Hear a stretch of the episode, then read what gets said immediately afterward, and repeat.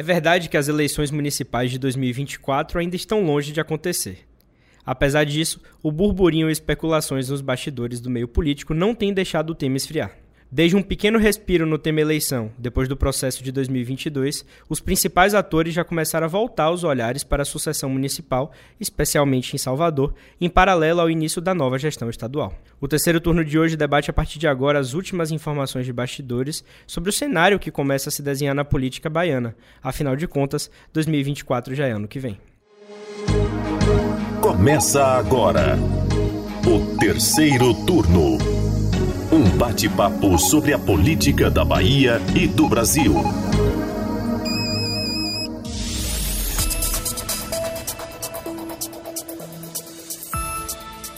Eu sou Gabriel Lopes e comigo para a gravação do podcast de política do Bahia Notícias, os repórteres do site Lula Bonfim. Olá, turma. E Anderson Ramos. E aí, galera, tudo bem com vocês? Pois é, meus queridos. Quando a gente estava aqui nessa concepção do tema dessa semana. Algumas pessoas também podem se perguntar aí, porque esse tema, essa semana, né, no terceiro turno, se não é uma antecipação grande no debate político, político-eleitoral, mas a gente já tem acompanhado, e os próprios políticos têm conversado sobre isso nos bastidores, é claro, já tem se articulado aí para expandir horizontes e angariar as alianças. Então, muitas vezes a própria imprensa provoca, questiona sobre a próxima eleição Algumas pessoas preferem desconversar, mas uma coisa é certa, tá? a discussão para as eleições de 2024 já começaram sim. E aí, para o nosso recorte aqui, a gente vai falar especificamente sobre Salvador, né, Lula? Pois é, Gabriel, e já que você falou sobre a capital baiana, vale destacar o posicionamento do atual prefeito Bruno Reis sobre tudo isso. Diante dos holofotes, ele tem repetido o mesmo discurso de todas as vezes, né, de que o foco dele é na atual gestão da cidade e que só vai falar de política e eleição em 2024. É aquele velho papinho, né? Para despistar a imprensa. E é isso, Lula. É, a gente sabe que a partir de dezembro desse ano, né, e janeiro do ano que vem, as conversas ficarão mais intensificadas, vão se desenrolar com mais força. Mas é inevitável falar que Bruno Reis já está sim planejando aí seus próximos passos.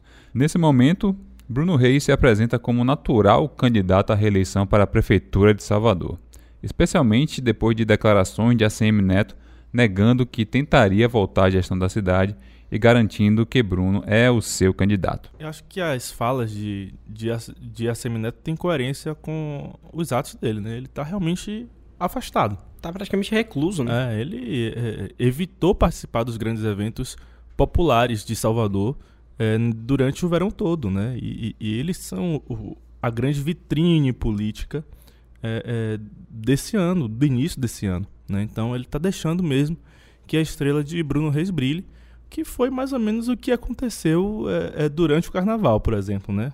Bruno Reis apareceu bastante, inclusive fazendo coisas que era Semineto quem fazia, né? Descer é, é, é, pro chão, é, é, cumprimentar os foliões, né? abraçar os foliões, pular atrás de trio elétrico, coisas que a Semineto fazia. E a gente viu a Semineto viajando para o exterior e deixando que Bruno Reis brilhasse sozinho. Eu vi muita gente falando depois desse período de carnaval, inclusive, que o perfil de Bruno Reis estava mais popularesco até do que o de ACM Neto, né? De se jogar no braço do povo, de descer. Eu não vi Bruno com muita besteira, não, sinceramente.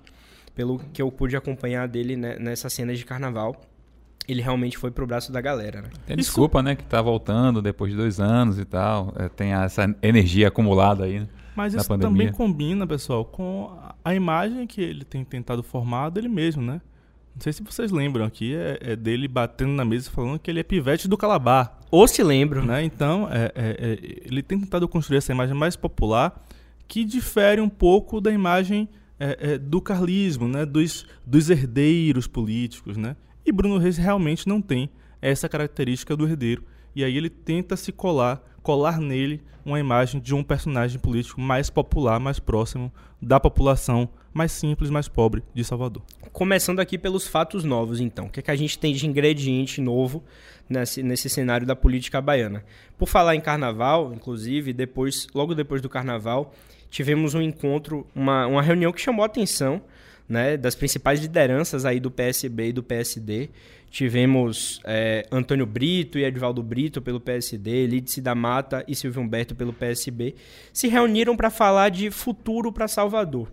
Então, se isso não é, é, já discutir a eleição do ano que vem, eu não sei o que mais é. Tá? Então, esse aí foi um aceno claro de que as conversas para as eleições do ano que vem já começaram. Ainda está muito cedo, mas as conversas começaram, né? as articulações. E aí esse encontro foi mais ou menos que para definir ali, começar a debater temas para fazer uma frente maior, né? Dessa, dessas, desses partidos de, de esquerda. Então a gente teve ali a presença de Antônio Brito, Edvaldo Brito, Lídice e Silvio Humberto para poder debater isso. Essa semana eu falei com, com Antônio Brito, né? É, justamente perguntando, né? O que é que eles conversaram naquele, naquele dia, naquela reunião. E ele veio com aquela conversinha de que era, era um, foram, foi uma reunião para apresentar um projeto de tributação que vai ser apresentado até agora no aniversário de Salvador e tal. Só que eu dei uma apertadinha a mais e ele falou, claro, né, não tem como, como por consequência disso, é, é, não conversar sobre a, as eleições de 2024. E ele se colocou como possível candidato, né?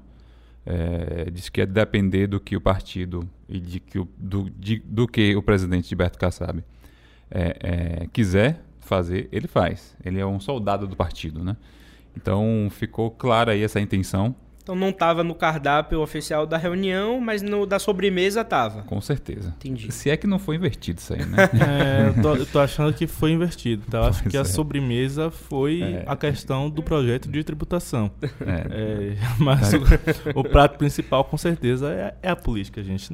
É, não tem, não tem Não essa, tem né? para onde correr. Eu, eu acho que o debate também foi muito antecipado por conta das eleições do ano passado, né? Uhum. Talvez, de fato, foi uma surpresa para muita gente Jerônimo ganhar e, e o cenário mais provável até antes da eleição era a ACM governador hoje. Então essa discussão em relação à Associação de Salvador estaria bem mais fraca, sem dúvida.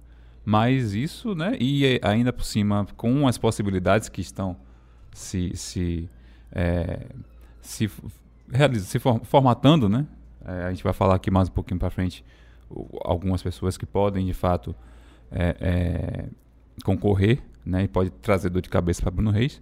Então, é, a, a, a, discussão de fato foi, foi antecipada, uhum. né, e nós temos aí esses dois partidos que já demonstraram de forma mais, mais explícita, vamos dizer assim, essa vontade de concorrer. E vale lembrar que o PSB não é de agora, né, no ano passado a gente soltou a matéria é, na qual o Lídice se colocava nessa posição. Sim. Inclusive, é, colocando também a possibilidade da deputada Fabíola Mansur concorrer né, numa chapa encabeçada por uma mulher. Então já começou, né? Já começou. Ela também, é, ela falou que é possível, é provável que o partido que o partido lance, porque o partido foi muito prejudicado por conta da, da, da de não ter é, federado, federado né? né? Feito uma federação. Então, de fato, a gente viu que o desempenho do partido foi, foi bem aquém né, do que se esperava nas eleições passadas. Então, lançar candidatura da prefeitura é uma forma de fortalecer o partido, fortalecer alguns nomes, né, inclusive da própria Leeds. Eu avalio isso, Anderson e Gabriel, também como uma resposta, é, uma sinalização, é, é, as sinalizações que Jerônimo vem dado. Tá? Durante o carnaval, Jerônimo respondeu duas vezes sobre isso. Em uma delas, ele falou: ó nós vamos falar disso após o carnaval. Após o carnaval, a gente começa a discutir sobre as eleições de 2024. E a outra fala dele, a outra resposta dele foi a seguinte: perguntaram a ele sobre Geraldo, ele falou: tudo bem, Geraldo é um possível nome, mas eu quero ouvir também outros nomes. Ele falou isso publicamente, né? Em minha frente, lá no, no Pelourinho. Ele falou: ok, mas eu quero ouvir também outros nomes, quero saber quem mais tem projeto para colocar. Né? E ele falar isso, acho que abriu é, é, é, as portas para essa conversa entre PSB e, e PSD em Salvador, né? Eles, ele, ele quer ouvir outros projetos também para a cidade, né? E, e, e, eu achei curioso que Jerônimo não teve medo. Ele, ele, ele costuma ser muito transparente nas entrevistas dele, tá? Eu, eu, vejo até eu vejo até Daniel é, um pouco desesperado durante as dele, né? coletivas né? é, para que Jerônimo fale menos. Peraí, peraí, peraí. E, e Jerônimo quer falar, quer falar. Ele é muito transparente é, é, nesse sentido. E ele falou, ó, quero ouvir outros, outros, outros projetos, quero outros nomes em minha mesa. E eu acho que é isso que a base dele está tá tentando oferecer. Outras opções, além da, de algumas que já parecem claras. Só para é, é, arrematar isso aí, Lula, que você está falando, é, no final do ano passado, o presidente do partido, Eden Valadares, já tinha sinalizado isso para a gente, né? Que no início de 2023, o partido já ia começar a se organizar para as eleições de 24. Né? Então é isso que a gente já está vendo. Né? É, já estamos vendo as sinalizações aí. É, eles, o PT pretende vir com força em Salvador e nas maiores cidades, Feira de Santana, Vitória da Conquista. Então, de fato, é, o que Eden havia projetado para esse início de ano está começando a acontecer. Lembrando que o PT em si ainda não tem um nome forte consolidado, né? Mas você fala muito de nomes de algumas mulheres que curiosamente não conseguiram é, é, ser eleitas é, para deputadas no ano passado, mas que Vilma tiveram Reis. boas votações em Salvador, né? Tem Fábia, Vilma Vilma, Reis, Fábia Reis, Marighella? Maria Marighella, né? A São- própria Marta também, né? Marta Rodrigues, são nomes que, que têm sido citados nos bastidores do PT para concorrer à prefeitura de Salvador, mas nenhum é um nome consolidado. E aí tem o chamado fogo amigo. Já que a gente tá falando dessa reunião aí PSB e PSD, e aí dentro da própria base a gente já teve a reação, aquele chamado fogo amigo, né? Não demorou depois da reunião entre PSD e PSB para que a base respondesse. E aí alguns integrantes da federação que inclui o PT, PCdoB e PV é, analisaram essa novidade, né? Revelaram aqui em condição de anonimato ao Bahia Notícias, claro, que o sentimento por esse movimento do PSD e do PSB aqui em Salvador não teria o que eles chamam aí de salto orgânico, traduzido em votos. Então esse salto orgânico seria em votos. Alegando aí que aqui na capital baiana esses dois partidos não têm uma musculatura muito grande. Anderson já falava agora sobre a questão da do encolhimento do PSB, né, que não federou, acabou ficando para trás por causa de um entendimento nacional e aqui na Bahia nesse sentido foi penalizado e o PSD de fato tem uma força muito grande no interior, mas aqui na capital a gente não tem umas votações muito expressivas das principais figuras eleitas pelo partido, né? O próprio Antônio Brito é uma figura muito ligada à política de Jequié, né? Uhum. Muito ligada a Jequié e, e, é, não tem essa, essa proximidade toda com o dia a dia da política de Salvador. Deixa eu interromper aquilo rapidinho, você me lembrou uma coisa. Eu- nessa entrevista que eu fiz com ele, eu perguntei a ele sobre a possibilidade dele se candidatar a prefeito. Uhum. Eu não falei de onde, tá? Eu tava na cabeça de que é. Só que ele falou, de fato, vai depender do partido se eu vou me candidatar a prefeitura de Salvador. Olha aí. Ele colocou isso. O sacou? deputado tá se entregando, deputado. Pois é, isso diz muito. Sim, e é, voltando aqui, é, eu não descarto é, é que o, o grande incômodo que tenha sido gerado na base aí é a participação de Lídice nessa conversa. Né? Porque, querendo ou não, por mais que Lídice, é, é, a última eleição que ela tenha vencido para a prefeitura de Salvador te- tenha sido nos anos 90, no início dos anos 90, Lídice é uma figura capaz de conquistar muitos votos à esquerda. Né? E, e conquistar esse- esse- esses votos à esquerda pode, signif- pode significar tirar votos de um outro candidato governista. né? Então, por isso, haja esse incômodo com essa possível aliança aí entre PSB e PSD, é, é, partidos que sonoramente parecem a mesma coisa, né? PSB de bola, PSD de dado. E só para reforçar o que você falou, Lula, é, Lídice foi a candidata de oposição ao governo Bruno Reis com mais votos aqui em Salvador ano passado. Então, era uma Pra federal, né? para federal, isso. Sim. Forte concorrente aí. Pois é, e aí o que alguns desses, dessas lideranças nesse fogo amigo aí, que falaram aqui com a gente do Bahia Notícias, em off, o que o pessoal tava falando é que não tem um, um- processo, um quadro de renovação política caso o nome de Lídice seja escolhido. Né, alegando já a idade um pouco mais avançada e tudo mais. Só que quando a gente para para pensar, Antônio Brito também, o próprio Antônio Brito não é um- um nome tão jovem, né? Então, já tem uma bagagem muito grande, uma experiência muito grande. Então, é, não sei até que ponto isso vingaria. Mas é diferente, né? Eu acho que Antônio Brito, apesar dele já ter uma carreira política aí, é, ele não está desgastado. Esse desgaste que é gerado pela candidatura é, majoritária, né? Ainda não foi testado, né? É, ele não, não tem o desgaste de uma campanha majoritária. Não tem. Então, é, para o público em geral, ele acaba sendo uma novidade. Né? É, eu acho que isso é uma possibilidade. Eu, o que eu vejo muito nesse grupo governista, tá? É a tentativa é, é, dele próprio, né? apesar dele não verbalizar isso, é, mas é, é, de, de, de, grupos políticos de emplacar o nome de Geraldo Júnior, né? Eu, eu senti isso muito forte durante a, a, lavagem do, do Bonfim, que eu fiz a, o percurso junto a eles, que a todo momento os apoiadores de, de Geraldo Júnior e até alguns populares mesmo falando: Meu prefeito, olhe, vamos ganhar no que vem, viu? Que antes então, era líder, né? Era, é líder. Era, era, meu líder. Exatamente. Agora é meu prefeito. Meu prefeito. Né? E ele não confirmava, mas também não negava. Só, só abriu o sorriso. Só com um sorrisão na cara. Ele só deu uma pequena ajustada no discurso agora, Lula. Logo depois que ele deixou a Câmara, que Muniz assumiu e ele assumiu de fato a vice-governadoria, ele estava pregando que é o sonho da vida dele ser prefeito de Salvador, é. mas que nesse momento Deus colocou como caminho para ele ser vice-governador primeiro. Mas agora, nesse período de carnaval, pós-carnaval, ele já deu uma ajustada no discurso, ele disse que está curtindo o momento de ser vice-governador, quer aproveitar, está falando muito de carnaval ainda e falou muito de São João, né? Que ele é o coordenador dessas duas festas. Que é algo que eu acho que ele vê com uma possibilidade de, de, de visibilidade, né? Com certeza. De colocar ele mais ainda na mídia, no holofote, para que ele realize esse, esse, sonho dele. É um sonho de. Eu tenho uma dúvida sobre essa questão, eu queria a opinião de vocês, que é se essa escolha por Geraldo né, é mais institucional para ele ser o coordenador do carnaval, como aconteceu agora pelo interior da Bahia e para o São João, é para dar visibilidade, dar um papel ao vice que acabou ficando sem uma secretaria, por exemplo, ou se de fato ele está coordenando isso. Eu fiquei me perguntando isso esses dias. Não é mais uma posição institucional para marcar território? Né? Ou é de fato ele está metendo a mão? Eu acho que é institucional. Eu, o que eu, que eu vejo trabalhando nesses eventos, invariavelmente, é de, é Diogo Medrado.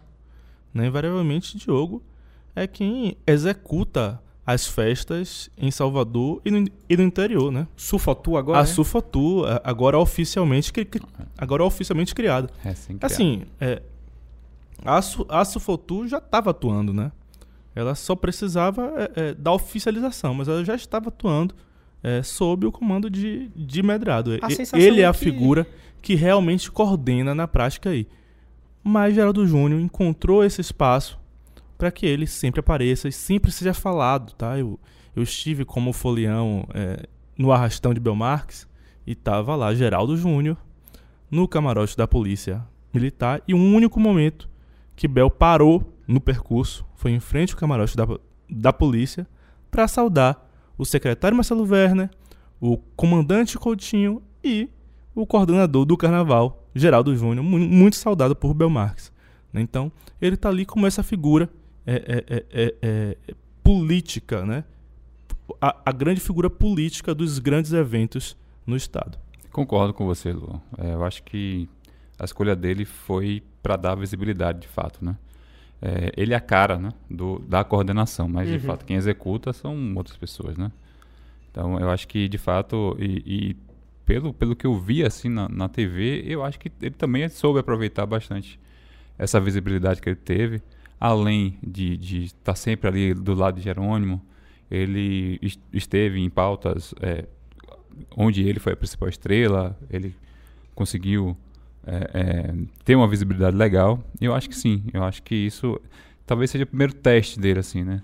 Pra, para o grande público, né? Para o público fixar de fato quem é ele, o que é que ele faz e de repente um teste aí, né? Para avaliar a, a, o potencial dele nas urnas. Não sei se parece contraditório, mas neste momento, para mim, o grande obstáculo para a candidatura de Geraldo Júnior como o candidato da base do governo é o, é o PT. Uhum. Né?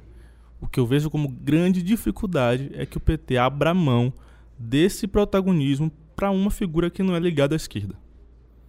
Acho isso muito complicado. Ainda que ele se filiasse ao PT e tudo mais, eu, não é, é, um quadro do não partido. Não é um quadro do Teria partido. muita muito resistência. Difícil.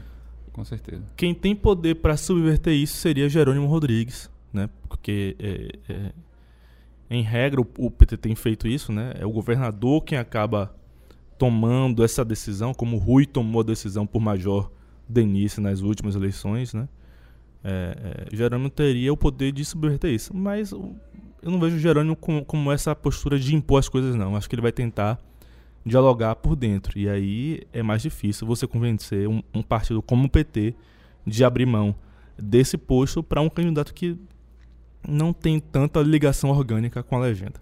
Uma coisa que parece ser unânime, pelo menos aí na esquerda nesse momento, pelo menos no discurso, é não pulverizar de novo como aconteceu em 2020, né? Porque o resultado a gente viu foi desastroso. Tivemos PC do B com candidatura, PT Foram com quatro, né? candidatura. Foram quatro. Acho É, que, se não me engano, sim. é, Bacelar, Olívia, Major Denise e Isidório. Pronto, foi isso aí. Isidoro que teve Eleusa, né? É. Na cota ali, Coronel, PSD, Exato, né? exato. enfim. Então, eu acho que isso pelo menos é consenso. Eles têm que achar uma convergência de algum modo, né? Para que eles apresentem um único candidato, um candidato forte. Independente do que aconteceu no governo do estado, a análise que eu faço hoje é que a prefeitura de Salvador é uma coisa bem particular. A CM Neto pavimentou muito bem um caminho para o seu grupo aqui na capital. E Tem um- Bruno é reflexo disso. Tem uma fama muito, muito grande, né? Não é nem fama, acho que isso dá para ser dito pelos resultados eleitorais aqui em, aqui em Salvador, de como o PT é forte em Salvador, né? Mas o PT nunca ganhou uma eleição em, Uhum. em Salvador para prefeito, né? É, é, depois de muitos anos o PT perdeu pro governo do estado aqui, para Semineto, né? Em Salvador, mas antes disso vinha vencendo sempre. Inclusive quando o Paulo Souto ganhou em 2002, o Wagner já tinha ganho em Salvador em 2002, né? E, e para presidente então, Salvador é só pancada a favor do PT. Mas na Só prefeitura- pancada. Mas na prefeitura, meu irmão, aí o bicho pega. Então, eu acho que a conversa vai mais ou menos nesse tom aí, né? Essa definição pela não pulverização. Tem outro detalhe que eu acho interessante a gente destacar aqui, que pode ser um ponto-chave, né? Fundamental para as eleições do ano que vem. Eu já estou chamando aqui na redação de fator PL. Porque é, a gente tem muitas definições sobre isso. Logo depois do carnaval, a gente publicou aqui no Bahia Notícias, né, uma apuração de Maurício Leiro, que o deputado estadual Vitor Azevedo seria justamente o elo entre João Roma, Carlos Muniz, o presidente da Câmara de Salvador, e o prefeito Bruno Reis para 2024.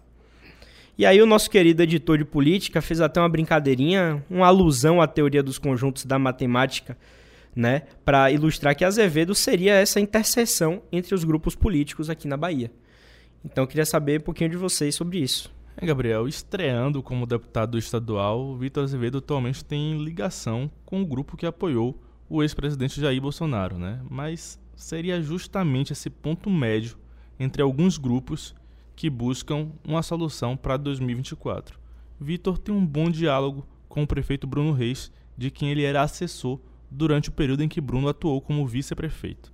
Nos bastidores é, é dito que Azevedo teve autorização de Bruno Reis para seguir Roma em Brasília, sendo seu chefe de gabinete no ministério. Pois é, Lula. E além disso, Vitor tem uma boa relação com Carlos Muniz, né, que hoje é o presidente da Câmara de Salvador e ligado ao vice-governador Geraldo Júnior. Essa política de boa vizinhança é vista como um trunfo por aliados de Bruno Reis na intermediação da relação com Carlos Muniz, que ainda negocia uma possível filiação ao PL, passando pelo presidente estadual da legenda, João Roma. O que a gente tem escutado nos bastidores é que alguns aliados de primeira hora de Bruno Reis estão achando também que ele pode repetir uma manobra realizada lá em 2020, quando ele trouxe o Partido Liberal para sua base. E essa manobra foi articulando já nacionalmente a Executiva Nacional diretamente com Valdemar Costa Neto. Importante cacique do PL. O que eu vejo, pessoal, é que o PL da Bahia tem tá tentando se reposicionar como um partido menos ideológico e mais fisiológico, né? É, a gente vê agora o próprio Vitor Azevedo muito próximo ao governo do estado na Alba, né? É um partido menos ligado às questões ideológicas, menos preso às questões morais, políticas e mais próximo da coisa prática, pragmática de como eu vou fazer acontecer o que eu quero que, a, que aconteça. Você não acha que a chavinha virou muito rápido? Porque Virou durante a eleição rápido. aproveitaram toda a esteira de Bolsonaro, Virou muito rápido por conveniência. né? Exatamente. Bolsonaro tinha o poder Então era interessante você manter ali o discurso ideológico de Bolsonaro, né? Mas a partir do momento que, Bo que Bolsonaro perde o poder, que o PT governa o Brasil, o PT governa o Estado e, e, e Bruno Reis é da prefeitura, aí, meu irmão, aí você não tem nenhuma mais necessidade de estar tá ligado ao discurso ideológico de Bolsonaro. E zero surpresa né? nisso, né? Zero surpresa, zero surpresa, porque já, é, já era assim que o PL se posicionava antes de Bolsonaro entrar. Esse era o PL de antes. Uhum. Né? Então, é, é, é, isso não chega a surpreender. É, eu acho que o PL é, vai seguir conversando, é uma tendência do partido, mas eu não sei até que ponto eles vão fechar com Bruno Reis, não. Porque é, é, houve uma expectativa de poder muito grande de que a Semineto vencesse para o governo do Estado. E o PT mostrou sua força né, e, e, conseguiu eleger um cara que antes era praticamente desconhecido. Né? Não sei se o PL vai arriscar uma boa relação é, é, com o governo do Estado para se juntar de novo ao grupo de Assemineto para a disputa da prefeitura. Eu acho que isso é um movimento que eles vão calcular direitinho, pensar melhor. Eu acho que é, é algo que está longe de se fechar um entendimento, tá? Acho que eles vão pensar com muita calma antes de abandonar um, um barco que hoje eu vejo eles quase inteiros no barco do governo do estado. É, e retornando aí um pouco no tempo, né, lá em 2020, vamos lembrar que é, Gabriel falou aqui desse, dessa arrumação de Bruno ir para a Nacional, né, para tentar o apoio, porque aqui, é, em 2020, o partido era, governa, era presidido por José Carlos Araújo, que fazia, que fazia parte do, da base de Rui Costa, né? Isso. Então, é, é um partido do centrão, sabe disso, se tornou muito ideológico com a chegada de Bolsonaro, mas a essência deles é essa, né? Não, não dá pra gente ter uma surpresa, né? Apesar de ter quadros muito, muito alinhados ao bolsonarismo, mas a gente já tem alguns deles, né? Principalmente os, os, deputados estaduais que se elegeram agora, estão a parte que é, já se inclina a, a apoiar Jerônimo Rodrigues, né? Enquanto outros ainda seguem a, a linha mais bolsonarista, mas é, é, não seria surpresa nenhuma a gente ter essa, essa inclinação aí para a base de, de, de, Bruno Reis. O PL, naquele momento, Anderson, é, chegou a ganhar espaço aqui na prefeitura, indiretamente, você citou Zé Carlos Araújo, o filho dele foi para uma secretaria que foi criada só para ele, né? Que, se não me engano, é a CEMIT, a, a, a Secretaria de, de tecnologia, não. Tecnologia é, hum. do, do, do, município, Samuel, Samuel Araújo, está até hoje na gestão de Bruno. Naquele momento o Zé Carlos mudou, né, para essa base, partiu aí de uma de um alinhamento nacional, como eu falei, e aí o filho dele ganhou um cargo, né, na prefeitura, está até hoje como secretário. Mas a gente não sabe como é que vai ficar é, Zé Carlos agora também não está mais no PL, né? Então, ele deixou, ele até disputou a eleição no ano passado, tentou voltar a ser deputado federal pelo PP, não foi? PDT. Tentou voltar a ser deputado federal pelo PDT, né, o partido de Félix, então, mas não rolou. Só que como nem tudo são flores, meus queridos, né, a gente tem que citar também uma reclamação que veio do capitão Alden, deputado federal do PL, né, e questionou justamente uma eventual adesão à base de Bruno. Capitão Alden questionou da seguinte forma: o apoio só vem na eleição? Na avaliação dele, Bruno só procura um, uma conversa com o partido quando ele precisa de votos, quando ele está precisando é, angariar apoio para esses fins eleitorais. E aí Alden falou que o partido citou a questão da reforma administrativa, indiretamente, que o PL não foi agraciado com nenhuma secretaria aqui em Salvador. A gente falou muito disso aqui no terceiro turno, né? E o PL, como é que vai ficar nessa reforma de Bruno Reis? Vai ganhar alguma secretaria? E não ganhou. Então, Alden meio que falou, os quadros do partido não são bons suficientes para ajudar na gestão. É, é então... curioso isso, né? Porque a Alden, ele é da ala ideológica, né? ele é um quadro ideológico é, do PL, ele é um bolsonarista. Eu diria que ele é né? ideológico bolsonarista. É, ele é um bolsonarista. E, mas ele está usando aqui o argumento pragmático da ala fisiológica. Né? Ele tá falando, ó, tudo bem, vocês querem se juntar a eles, beleza. Mas eles estão te dando o que para isso? Né? Ele está tentando convencer é, a, a, a, outra ala do, do, do, do partido de que eles não estão sendo agraciados da maneira que eles merecem. E isso é, é interessante porque Alden é, ele disse durante, durante a eleição, numa entrevista uh, a Maurício Leiro, que eu até é, re redigi, é, ele falou o seguinte, ó, a Semineto e o PT não tem muita diferença não, né?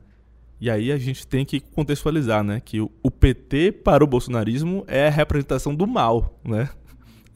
É, é, é, propriamente o mal. E quando ele iguala a Semineto ao PT, ele está falando, ó, não presta também. Então, é, é, é, desse, é, é, desse princípio que parte o Capitão Alden. E aqui quando ele fala que, a gente não foi, não foi agraciado com a reforma administrativa.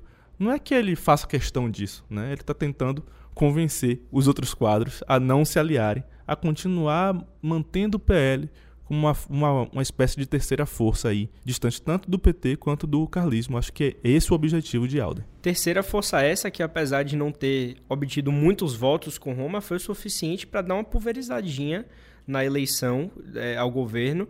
E 2024, a, a, a estratégia pode ser essa de novo. Uhum. Em o PT manter vivo o PT e seus aliados manter vivo essa candidatura de Roma, ou seja lá qual for o candidato do PL, para tentar enfraquecer o grupo de Bruno, enfraquecer diretamente Bruno nessa disputa. Já pensando em um eventual segundo turno, sabendo da força que o grupo balizado aí por ACM Neto tem em Salvador. Então é importante a gente ficar de olho, porque talvez essa estratégia seja é, novamente usada em 2024. A gente sabe que tem um rapaz aí um, um, tal de um Jacques Wagner que tem uma visão política aí muito forte e é possível que isso esteja no radar. Tem um outro detalhe também, para a gente já começar a encerrar aqui o episódio de hoje, que virou notícia. Zé Trindade, um possível candidato de Rui Costa para essa disputa em 2024. Eu confesso que eu vi com um pouco de estranheza essa notícia, o que, o que ajudaria nessa construção, segundo as informações que a gente teve, é que a Condé, que atualmente é presidida por Zé Trindade, seria estratégica, porque ela funciona como uma espécie de prefeitura paralela. Né? A Condé toca muitas obras do governo e faz muitas obras aqui na cidade. Então, seria uma espécie de prefeitura paralela aí com essa coisa das obras. Como é que vocês enxergam isso? Lembrando que Trindade é um quadro do PSB, PSB de bola, mas também não chega a ser um quadro é, é, é muito ligado às figuras históricas do PSB, né? Nada orgânico. Né? Então é ele é, para ele lançar uma candidatura pelo PSB já seria um pouco difícil, tá? Seria um pouco difícil. E para ele ser comprado por toda essa base de esquerda também é um processo longo. Eu vejo que Rui ele tá é, é, ele não vai fazer o que Wagner fez, né? Wagner, quando passou a, a, a, a caneta de governador para Rui, ele passou a liderança do grupo político. Não porque Rui tenha assumido para si, mas porque Wagner falou: oh, tudo bem, agora é você. Seu momento. Sua parte. Rui, nesse início de, de governo Jerônimo, ele tem tentado atuar em diversos lados. Né? Ele já está tentando colocar o nome dele aqui para a prefeitura de Salvador ele é, já tem articulado o nome da esposa dele, Aline Peixoto, para conselheira do TCM, né? E ele tem atuado nos bastidores por cargos para aliados dele no governo do estado, né? Inclusive com a saída de pessoas que ele não gosta tanto, que ele tinha escanteado durante, durante a gestão, mas manteve é, por, por, por pedidos de alguns outros aliados, e aí ele já tem atuado para falar, não, tira esse cara aí, rapaz. Né?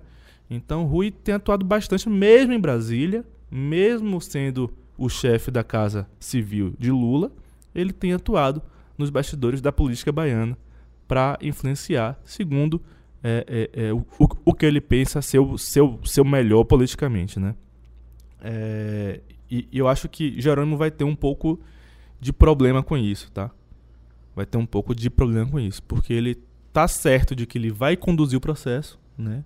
Ele tem falado como o condutor do processo, mas a gente vê que Rui tem tentado também interferir nesse ainda, sentido. Né? É, não desapegou. E eu acho que não é muito perfil de Rui desapegar, não, tá? É o perfil de Wagner, né? mas não é tanto de Rui. Eu queria falar um pouco sobre, sobre a, o poder da Condé. Né? É, nos bastidores se falava muito da, da posição que Geraldo Júnior iria, iria é, ocupar no governo Jerônimo. Né? Isso ainda no final do ano passado, né? aquelas especulações todas e tal. E surgiu uma, uma conversa muito forte de que Geraldo Júnior iria assumir a Condé. Isso não aconteceu, a gente sabe. É, Trindade é uma pessoa muito próxima também de Geraldo Júnior. Mas a questão é que a Condé, segundo algumas fontes, pode eleger qualquer um. Justamente pelo que você falou, né? A força da Condé é algo absurdo. É uma prefeitura alternativa, vamos dizer assim. Então, é, quem está à frente da Condé pode sim ser um, um adversário muito duro, um páreo duro para Bruno Reis. Porque a Condé, praticamente todas as obras que, que, que, que do governo que são feitas, é, passa pela voz da Condé. As grandes obras, principalmente. Então, é uma coisa assim, é, é um, de um poder político muito grande. Né? E isso, sim, eu acho que cacifa é, é Zé Trindade pro, pra, para a candidatura à prefeitura.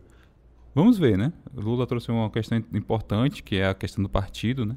Não acho que o PSB, PSB é, é, vai indicá-lo, né? Vá, vá é, é dar essa, essa, dar o partido para que ele possa concorrer, mas temos outras possibilidades, né?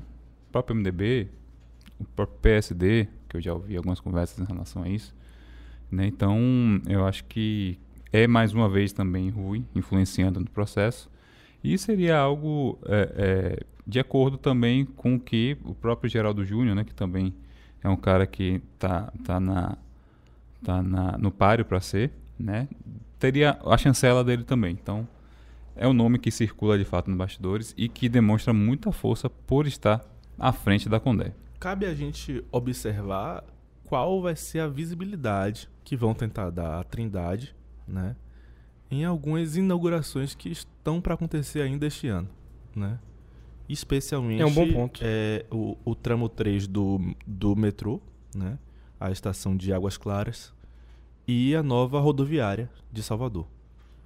Vamos observar qual vai ser a visibilidade, se uhum. ele vai estar tá no palco ao lado do governador, se ele vai falar, né? Isso tudo são sinais que a gente precisa ler é, é, nos próximos meses para ver se ele é, é, tem interesse em se cacifar como possível candidato à prefeitura de Salvador. Isso, se ele for é, esse nome mesmo que Rui quer colocar é, é, é para disputa, ele vai no mínimo tentar aparecer. Uma coisa é certa, meus amigos: a estrada é longa, mas inegável as discussões já começaram sim. Nega quem quer.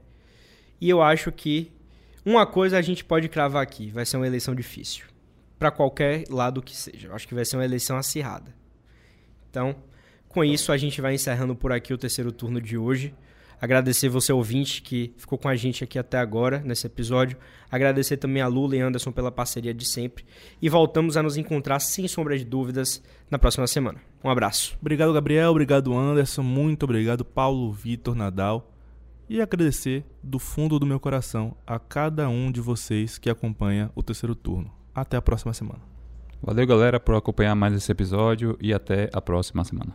Antes desse episódio acabar, pessoal, quero deixar aqui minha solidariedade ao colega de profissão, o jornalista João Pedro Pitombo. Um gigante. Correspondente da Folha de São Paulo aqui no nosso estado, aqui na nossa Salvador, que acabou sofrendo um ataque é, do deputado Rosenberg no, na, na última semana em relação ao seu trabalho. Então, deixar aqui a minha solidariedade a toda a classe jornalística, a todos os colegas que estão aí na batalha do jornalismo político todos os dias. Eu queria falar um pouquinho disso também. Pitombo tem dado uma visibilidade enorme à Bahia no maior jornal do país, que é a Folha de São Paulo, né?